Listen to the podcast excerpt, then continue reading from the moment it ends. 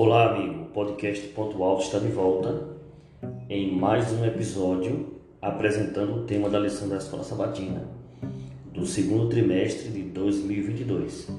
O tema número 2 fala sobre a queda, a entrada do pecado na humanidade. E o texto principal dessa lição está em Gênesis capítulo 3, verso 15 aonde Deus disse: Porém, inimizade entre você e a mulher, entre a sua descendência e o seu descendente. E este lhe ferirá a cabeça e você lhe ferirá o calcanhar. Gênesis 3,15 é a primeira profecia de esperança. Junto com a entrada do pecado, Deus também providenciou a esperança. E esse texto apresenta a esperança da vitória de Cristo sobre o mal, sobre Satanás e sobre a morte. E este texto, que apresenta uma mensagem de esperança para a humanidade recém-caída, é a parte principal do capítulo 3 de Gênesis. Não a queda do homem, como possa parecer, mas a parte principal desse capítulo é justamente a esperança apresentada por Deus. Vamos aprender muitas coisas hoje sobre a entrada do pecado e a esperança prometida por Deus para sermos libertados do pecado. Hoje nós teremos amigos aqui participando conosco, respondendo perguntas. Teremos o pastor Misael, o pastor Vander e o pastor Tiago. Esses três pastores, eles trabalham no território da Missão Bahia Sudoeste. Estão conosco aqui para compartilhar seu conhecimento e sua experiência. Vamos lá então?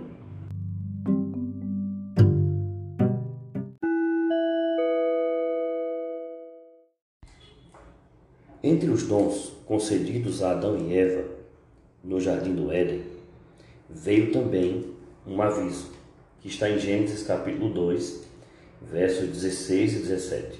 E diz assim: De toda árvore do jardim você pode comer livremente, mas da árvore do conhecimento do bem e do mal você não deve comer, porque no dia em que dela comer, você certamente morrerá. Esse aviso contra comer da árvore do conhecimento do bem e do mal mostra que, embora Adão e Eva devessem conhecer o bem, não deviam conhecer o mal.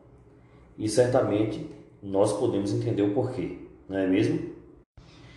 Note que no texto há uma advertência de morte que está associada à desobediência. E essa advertência se cumpriria, eles morreriam. Então, além de serem proibidos de comer da árvore, também foram expulsos do jardim e, portanto, não podiam ter mais acesso ao que poderia ter dado a eles a vida eterna como pecadores. No entanto, essa tragédia, ela trouxe consigo também uma esperança, que está apresentada em Gênesis capítulo 3, verso 15. Esse texto é chamado também de proto-evangelho, ou a primeira promessa do evangelho encontrada na Bíblia. É a primeira vez que os humanos ouviram que, apesar da queda, Deus criou uma saída para todos nós. Nos primeiros dois capítulos da Bíblia, observamos que, em cada estágio da criação, Deus avaliou seis vezes a sua obra como boa. No fim da semana da criação, durante sua sétima avaliação, Deus considerou seu trabalho muito bom. Além disso, os primeiros humanos foram descritos como inocentes e ainda não haviam sido seduzidos pela serpente, que é caracterizada em Gênesis como astuta. Os humanos desobedeceram ao primeiro mandamento de Deus de não comer da árvore do conhecimento do bem e do mal. E como resultado, o mal e a morte se alastraram e o primeiro casal teve que deixar o jardim do Éden. Foi nesse contexto de desespero que a primeira profecia de esperança, o primeiro evangelho, apareceu. Gênesis capítulo 3, verso 15. E ela está localizada justamente na parte central da estrutura do capítulo 3. Bom, chegou a hora da gente aprofundar na compreensão do tema dessa semana. E vamos chamar um dos participantes, o pastor Vander. Pastor Vander, quem era a serpente e como esta enganou Eva. Fala sobre isso para nós. Olá, Pastor David e amigos que nos escutam no podcast Ponto Alto. Em Apocalipse 12, 9, Satanás é chamado de antiga serpente, nos dando uma clara identificação de quem era a serpente em Gênesis 3. Satanás inicia sua fala com uma pergunta, uma pergunta que invertia a permissão de Deus em uma negativa. Dessa forma, Satanás conseguiu fazer com que Eva se sentisse impelida em responder, em tentar defender a Deus, dizendo que Deus não havia proibido de comer todo o fruto, mas ao contrário, havia permitido comer de todos os frutos, exceto daquela árvore, a árvore do conhecimento bem do mal. E foi dessa forma, misturando verdades com mentira, mudando a fala de Deus, que Satanás conseguiu enganar Eva e o primeiro casal. Valeu, pastor Vander, pela resposta pontual. Nesse contexto, dos primeiros dois capítulos da Bíblia, nós vamos observar também que Deus deu palavras de ordem para Adão, mas a serpente contraditou essas palavras. Aquilo que Deus proibiu de fazer, Satanás encorajou a fazer. E nesse ponto ele pareceu que era mais do que Deus. Em Gênesis 3, Satanás, ele a princípio fez apenas uma pergunta, dando a entender que a mulher talvez tivesse entendido mal a ordem divina. Porém, em seguida, ele questionou abertamente as intenções de Deus e, inclusive, o contradisse. O ataque de Satanás envolvia duas questões a morte e o conhecimento do bem e do mal. Enquanto Deus afirmou de maneira clara e enfática que a morte deles seria certa, Satanás disse que, ao contrário, não morreriam, sugerindo que os humanos eram imortais. Enquanto Deus proibiu Adão e Eva de comer do fruto, Satanás os incentivou, pois se eles comessem, seriam como Deus.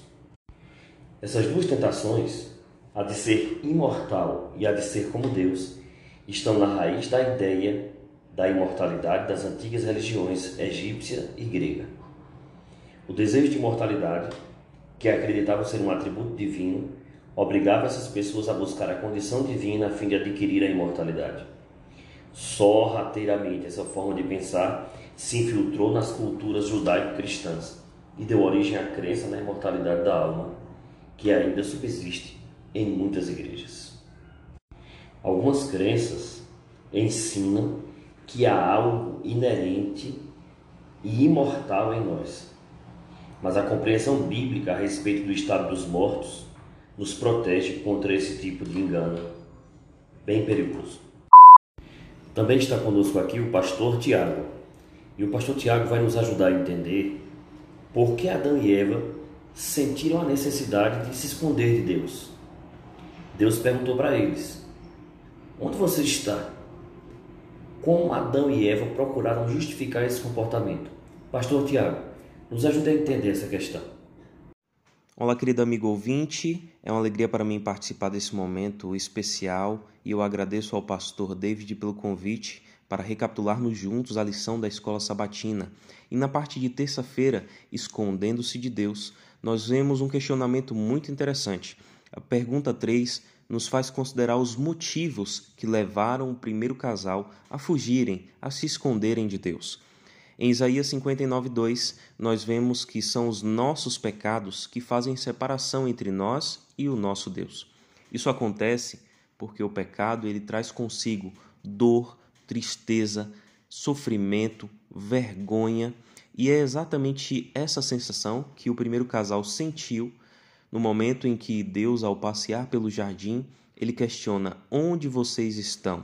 Deus sabia muito bem onde eles estavam e o que eles haviam feito, mas o interesse de Deus não era puni-los, não era castigá-los. Muito pelo contrário, o interesse de Deus era trazer reconciliação. Do Gênesis até o Apocalipse, nós vemos sempre a iniciativa de Deus em procurar, em buscar o ser humano. De igual forma, Deus está à nossa procura hoje. E o interesse dele não é nos penalizar pelo pecado, muito pelo contrário. O seu interesse é nos trazer a paz, a reconciliação, a redenção. Foi por esse motivo que Cristo veio ao mundo e se sacrificou por nós. Ele se tornou a ponte para nos reaproximar de Deus. O interesse dele é que possamos nos aproximar de Cristo. Querido amigo ouvinte, se os teus pecados te trazem dor, tristeza, se o peso da culpa te oprime nesse momento, saiba que Deus é o maior interessado em trazer a reconciliação e o remédio especial do céu, que é o perdão para a sua vida. Então apegue-se a Deus, assim como houve perdão para o primeiro casal. Existe perdão para você também. Entregue-se a Cristo, confie nele e que Deus te abençoe poderosamente.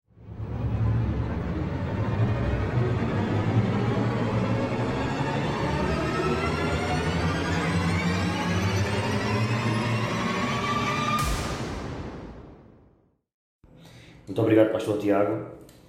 Ainda dentro de Gênesis 3,15, nós encontramos nesse texto não apenas uma mensagem de esperança, mas também uma sentença sobre a serpente. Preste bem atenção, vamos repetir o texto. Porém, inimizade entre você e a mulher, e entre a sua descendência e o descendente dela.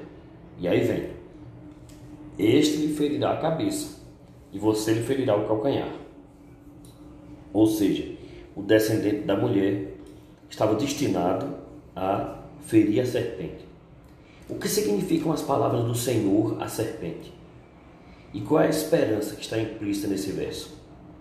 Para responder essa pergunta, nós vamos convidar aqui o pastor Misael, que vai nos ajudar a entender esta sentença. Vamos lá, pastor Misael. Olá, querido ouvinte, olá, pastor David. Aqui quem vos fala é o pastor Misael. E dentro da proposta da lição da Escola Sabatina desta semana, fiquei para responder a pergunta de número 4 da lição de quarta-feira, que tem a seguinte pergunta. Começa com o verso de Gênesis capítulo 3, verso 15, que diz: Porém, inimizade entre você e a mulher, entre a sua descendência e o descendente dela este lhe ferirá a cabeça e você lhe ferirá o calcanhar. O que significa as palavras do Senhor à serpente? E que esperança está implícita nesse verso? Bem, aqui nós encontramos uma descrição profética clara, profunda e verdadeira de como Deus resolveria o problema do pecado de Adão e Eva. Por inimizade é uma expressão muito interessante neste verso do capítulo 3, verso 15. Aqui o Senhor deixa de se dirigir à serpente literal que falou com Eva e passa a pronunciar juízo sobre a antiga serpente, o diabo. Este juízo, expresso em linguagem profética, sempre foi compreendido pela Igreja cristã como uma predição da vinda do libertador. Embora essa interpretação esteja inquestionavelmente correta, pode ser salientado que a profecia também é literal e verdadeira, ou seja, sempre houve e sempre haverá uma inimizade mortal entre o homem e uma serpente, onde quer que se encontrem. Bem, outra expressão importante que nós encontramos aqui neste verso é, entre a tua descendência e o seu descendente. Essa batalha sempre aconteceu entre Satanás e aqueles que se submetem à sua vontade e o descendente. É interessante ressaltar que o descendente aqui está no singular, ou seja, não é descendentes que o Senhor iria levantar, ou seja, vários descendentes mas somente um descendente. Esse descendente é que tem o poder para destruir toda a descendência de Satanás, sejam os anjos caídos ou sejam os seres humanos que se aliam à sua vontade. Outra expressão interessante que nós encontramos aqui, este te ferirá a cabeça. Do hebraico, shuf significa ferir, e esta palavra significa esmagar ou ficar à espreita para atacar. É evidente que esmagar a cabeça é bem mais grave do que ferir o calcanhar. É importante notar que, embora a inimizade predita seja entre o descendente da mulher e a descendência da serpente, é a cabeça da serpente que deveria ser esmagada, não sua descendência. E em retaliação, Satanás então é, estaria picando ou mordendo, né, ferindo o calcanhar do descendente da mulher. Essa é uma tentativa desesperada de Satanás de tentar conter a obra salvífica de Jesus à humanidade. Por esse motivo, nós temos aqui nesta pergunta uma pergunta que vem acompanhada de uma promessa linda e cheia de esperança. Essa profecia se cumpriu. Essa profecia tem se cumprido no coração de muitos, de todos aqueles que aceitam a Jesus como seu Salvador pessoal. O descendente vive e ele está atuante no santuário celestial, intercedendo por nós. O inimigo é um inimigo destruído, derrotado. Ele não tem mais poder sobre a vida daqueles que seguem a Jesus e que entregaram suas vidas a Ele. Que Deus te abençoe e que nós possamos cada dia continuar estabelecendo um relacionamento íntimo com o Salvador e entendendo que é Cristo quem faz o sentido em nosso viver. Forte abraço, que Deus te abençoe.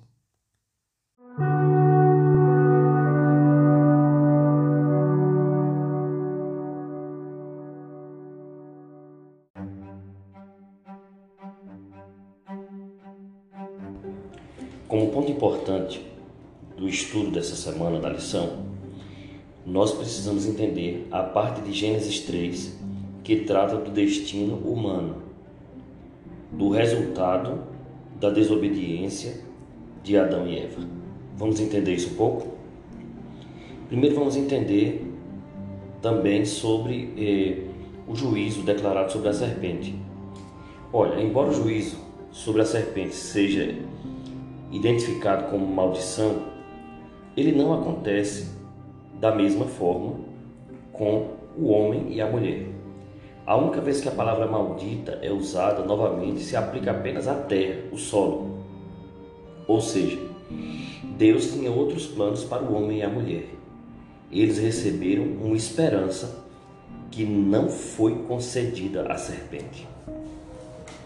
Ainda que eles vivessem de maneira verdadeira no paraíso e não tivessem absolutamente nenhuma razão para duvidar do Criador, de suas palavras ou de seu amor por eles, o homem e a mulher desobedeceram a Deus de modo aberto e flagrante. Mas Deus, como Pai amoroso, ele queria apenas o bem para eles. Porém, visto que conheciam o mal, Deus decidiu que ia fazer de tudo para salvá-los desse mal.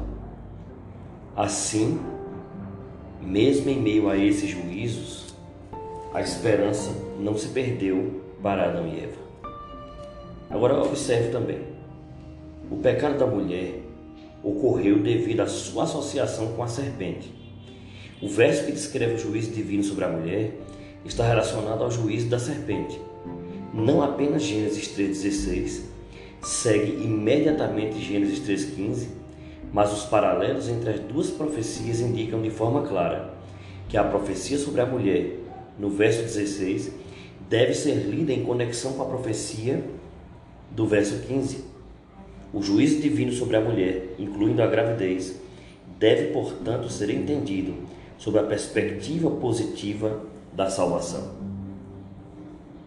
Já o homem seu pecado aconteceu porque ele ouviu a mulher em lugar de Deus. Por isso foi amaldiçoado o solo de onde o homem havia sido tirado.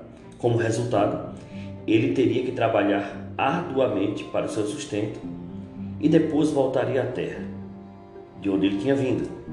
Algo que nunca deveria acontecer e que também não fazia parte do plano divino.